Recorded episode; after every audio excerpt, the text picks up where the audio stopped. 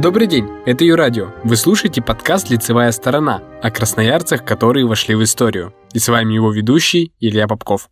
Это пилотный выпуск, и сегодня мы поговорим об основателе нашего города Андрее Дубинском.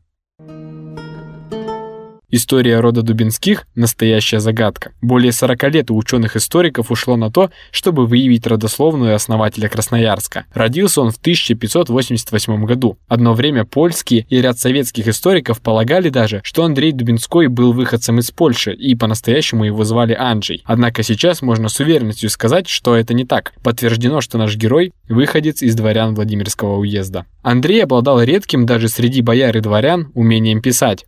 По косвенным признакам, таким как хороший почерк его брата, отсутствие упоминаний о том, что дед и отец занимались военным ремеслом, гражданская служба его родственников и самого Андрея, можно предположить, что работа с документами была наследственным делом рода. Возможно, первым из Дубинских занялся именно гражданской службой его дед.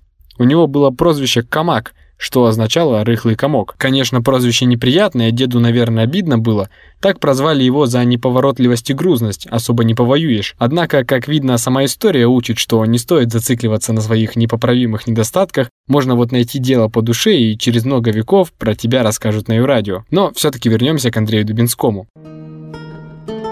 Он рано осиротел, и есть разные предположения о его судьбе в это время. С одной стороны, он мог расти у московских родственников Хрипуновых, которые играли важную роль в Казанском приказе, органе власти, который управлял до 1637 года территорией Сибири. Есть и другая версия, что Андрей остался со своим братом Иваном, которого поселили в приграничные земли – так поступали со многими дворянами, земли которых были разорены иностранной интервенцией во время смуты. Если придерживаться второй гипотезы, то можно предположить, что уже с детства Думинской мог пройти богатую школу жизни на границе, с постоянной угрозой набега со стороны крымских татар и общением с представителями разных народов. Событием, благодаря которому Дубинской станет в дальнейшем основателем Красноярска, стала отправка его дальнего родственника Якова Хрипунова в Енисейск на должность воеводы. Андрея Дубинского родственник взял с собой.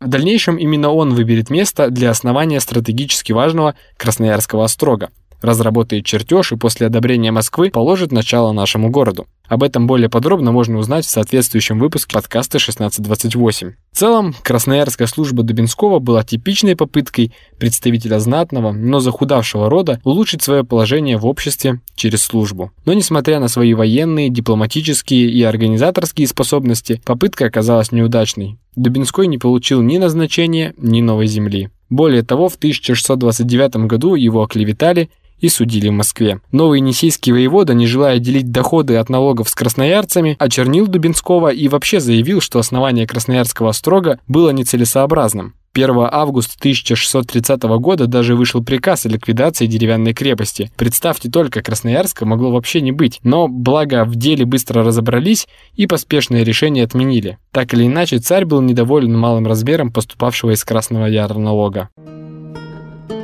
После получения титула дворянина Андрей Дубинской оказался в нынешней Нижегородской области, где владел третью села с 16 крестьянами. Но, несмотря на небольшие владения, среди местных дворян опытный воевода занял видное место. Последним местом службы Андрея Дубинского стала Москва. Под его началом был отряд стрельцов и народного ополчения – в случае нападения на столицу Дубинской отвечал за одну из оборонительных башен. По косвенным источникам можно сказать, что умер Андрей Дубинской примерно до конца 1650-х годов. Его жизнь – типичная судьба человека той эпохи.